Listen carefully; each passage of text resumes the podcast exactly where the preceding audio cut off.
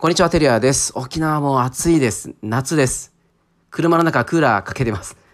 はい。ということで、昨日はですね、えー、あるクライアントの大きなプロジェクトが一段落して、えー、営業社員の研修をしてたんですけれども、おまあ、研修自体は5回にわたってやっているんですが、これからは、あと、運用面で、えー、しっかりとサポートしていくっていう形になってきます。で、夕方はですね、あの、イスコさん、沖縄 IT イノベーション戦略センターが主催する、イスコンパっていう、まあ、集まりに参加してきました。まあ、何かというと、沖縄県内の DX を推進している組織で、えー、僕らブランドバディーズ合同会社もその会員でもあるので、えー、まあ、交流会ということで行ってきました。まあ、結論を言うとですね、沖縄県内は、やっぱまだまだ、あ事業者さんの DX が遅れていると。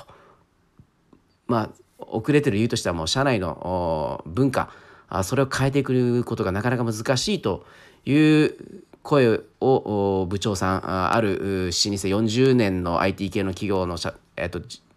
部長さんから、えー、話を聞いて思いました。これですね今チャンスだなと思っております。あの古い会社ほど変化ができないので新しい会社とかまあ、僕らのようなフリーランスのような人間っていうのは柔軟性がああるので、えー、今はですね、えどんどん AI を使ったりデジタルを使いこなして